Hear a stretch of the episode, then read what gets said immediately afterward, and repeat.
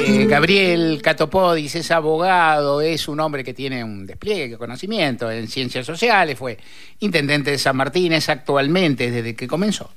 el gobierno del presidente Alberto Fernández, eh, ministro de Obras Públicas. Está con nosotros por línea telefónica, le agradecemos especialmente, sabemos que estos son días dinámicos para él y para nosotros. Gabriel, buenas tardes, Mario Weinfeld acá en Gente de a Pie, Nacional, Nacional Folclórica, más de 20 emisoras en todo el país. ¿Cómo estás? ¿Qué tal, Mario? ¿Cómo estás? Muy bien. Bien, por suerte. Eh, se, realizó en estos días una actividad que por el despliegue que tuvo, la cantidad de gente que fue y la voluntad que vos dijiste que vos dijiste tener y que se, que se conoció no es tan frecuente, sobre todo cuando está terminando bien como fuera una una gestión política, se realizó un seminario organizado, un seminario de infraestructura regional con, que titulado las para debatir las claves de la infraestructura federal sostenible e inclusiva en la Argentina, para discutir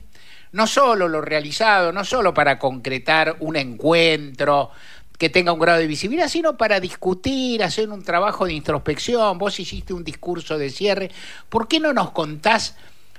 cuál es el, que eso significa que vos tenés una hipótesis de lo que se hizo en la gestión, en particular en tu área, y una hipótesis de qué es lo que se aprendió y qué es lo que debería realizarse de acá en más. ¿Por qué no lo desarrollás en el cruel tiempo de cuatro, cinco minutos para que podamos hacerte alguna otra pregunta?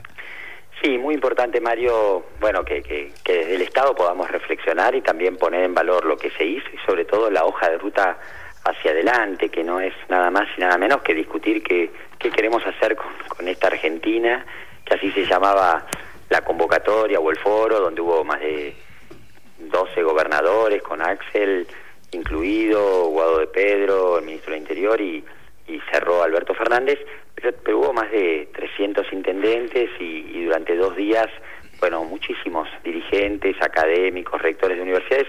bueno, discutiendo qué queremos hacer con esta Argentina, cómo queremos que sea el desarrollo, eh, de qué manera tenemos que, pensar la infraestructura para, para que realmente, bueno, la Argentina empiece a recorrer este otra otra etapa, ¿no? Este si si este reafirmamos un modelo extractivista y entonces construimos rutas para el puerto de, de Rosario y de, y de Buenos Aires y fortalecemos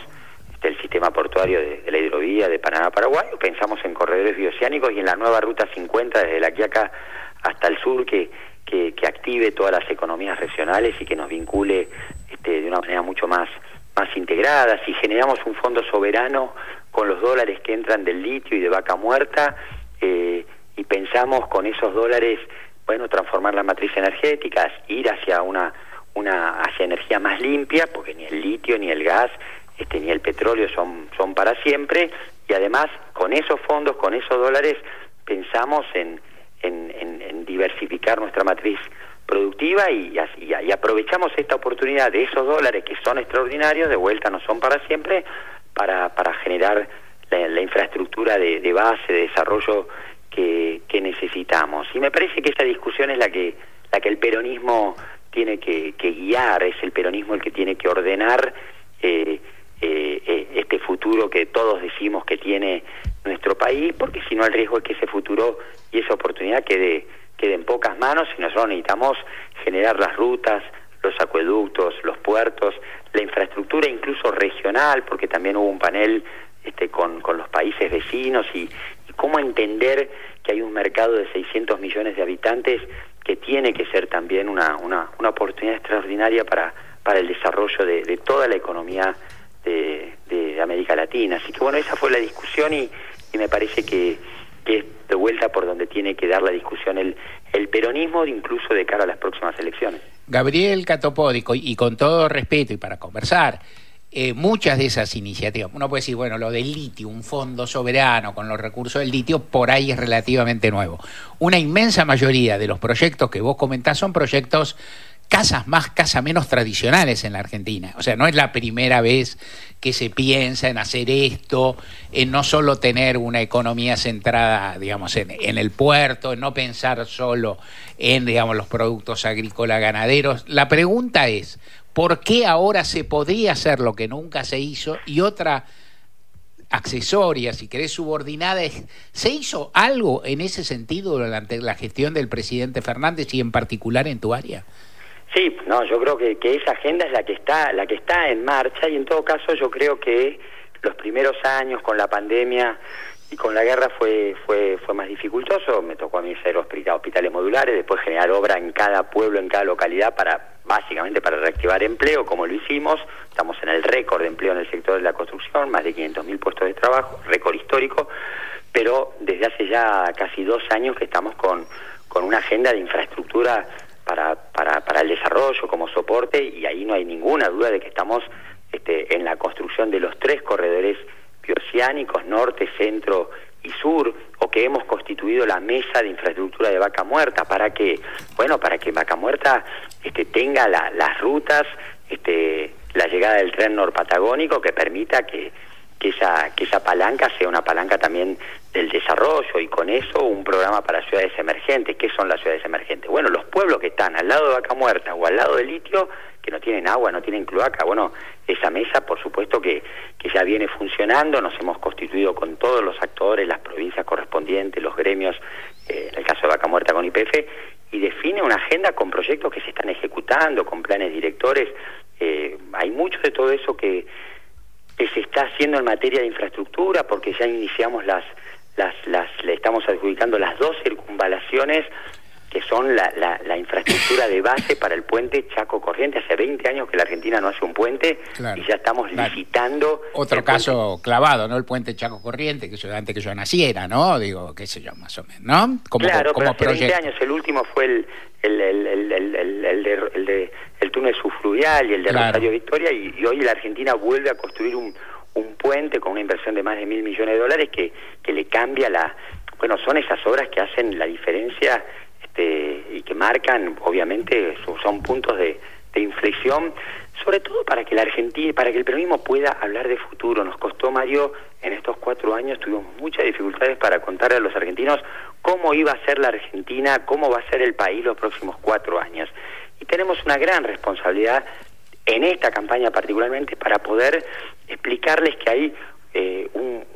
una Argentina de preocupaciones permanentes que empieza a ordenarse, que hay un principal desafío y objetivo que es que la Argentina pueda pasar definitivamente la rompiente. Y para que esa rompiente la podamos pasar y ganemos todos y no ganen solamente cuatro vivos, tiene que haber un modelo de país, tiene que haber infraestructura, tiene que haber un ministerio, tiene que haber también una inversión en obra pública que viene creciendo, pero que también planteamos en este foro se tiene que duplicar. Hoy estamos gastando el 1.5 del PBI y definitivamente la Argentina tiene que pasar al doble si quiere construir la infraestructura que necesita para aprovechar esa oportunidad y que esa oportunidad no se la quede en cuatro vivos. A ver, subrayemos dos cosas que has dicho, una te pido una pequeña explicación. Vos estás diciendo, en este momento la inversión en infraestructura a nivel nacional es 1,5 del PBI y vos decís, para tener esa Argentina que nos debemos, que soñamos y que vos decís es posible, si se hacen bien las cosas, tendría que duplicarse esa, esa asignación, casa más, casa menos. Claro, es así y hay una posibilidad porque el año pasado tuvimos una un balance negativo, 4.500 millones de dólares este, negativos. Tuvimos que hace 10 años la Argentina importaba por, por, por año 100 barcos de petróleo y de gas y, y, en tres años nosotros vamos a tener, vamos a multiplicar por siete la producción y vamos a estar logrando un ingreso de aproximadamente entre 12.000 y 15.000 millones de dólares por año, que es lo que planteó también la Secretaría de, de Energía en este en este foro y, y Mercedes Marcó de Pon. Entonces, hay un, la pregunta es qué hacemos con esos dólares, la pregunta es qué hacemos con esa con esa riqueza y cómo entendemos que ese ingreso es extraordinario, no es para toda la vida y por eso tenemos que pensar seriamente cómo administramos eh, esos recursos de cara a, a, esta a esta agenda desarrollada. Mientras hacemos todo eso, y hoy tenemos obras de agua, de cloaca, construcción de universidades, escuelas y jardines en todos los pueblos de la Argentina. Hoy hay más de 6.000 obras que, que, que, bueno, que marcan como un piso, son como una base, son como una plataforma, un soporte que, que creo que, que, nos permite ser como muy optimistas y, y tener mucha confianza en que esta agenda se puede llevar adelante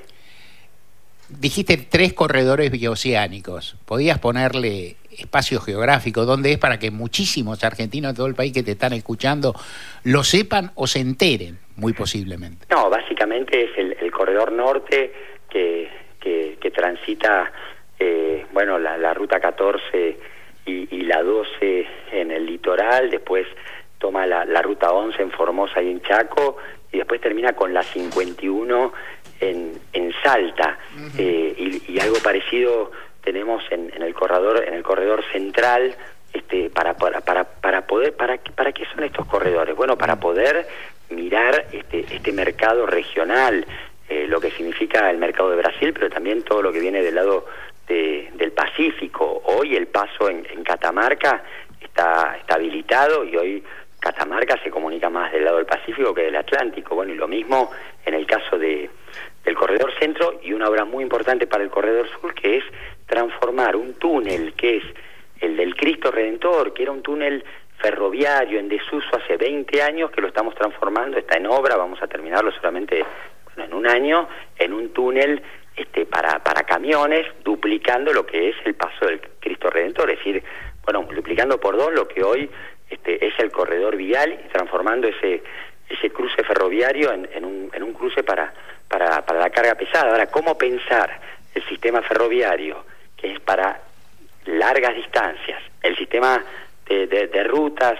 y de, y de, caminos, que es el que nos permite capilaridad, y eh, eh, el fluvial para, para, para, para, para, básicamente para el sistema de exportación. Bueno, cómo eso es un sistema integrado, cómo se complementa y cómo se piensa en una agenda de cooperación. El agua es un recurso estratégico. Necesitamos incorporar 6 millones de hectáreas al riesgo para que la Argentina pueda seguir fortaleciendo esa rueda que viene del sistema este, agropecuario. Eh, y es un y es un recurso esencial que es abundante en la Argentina pero finito. Y es abundante y mal distribuido digamos porque hay regiones mal distribuidos zonas que tienen agua. Distribuido disparmente quiero decir claro y donde si no hay una agenda de cooperación terminan las provincias disputando en, en, en, los estrados judiciales, como le pasó a la provincia de Mendoza con la, con la provincia de La Pampa. Bueno, eh, conformar un pacto federal del agua que discuta cómo vamos, nosotros vamos a terminar estos cuatro años, Mario, incorporando dos millones y medio de habitantes al agua potable y tres millones cien mil habitantes a los servicios de saneamiento y de cloacas.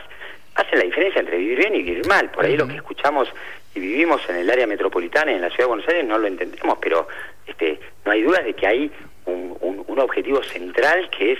garantizar esa cobertura de agua y de saneamiento. Bueno, eso requiere pensar el agua, gobernar el agua, administrar el agua y generar acuerdos de cooperación y no de competencia. Gabriel Catopodis, ministro de Obras Públicas, muchas gracias por haber estado acá en Gente de a pie. Gracias, Mario, un abrazo, abrazo. muy grande.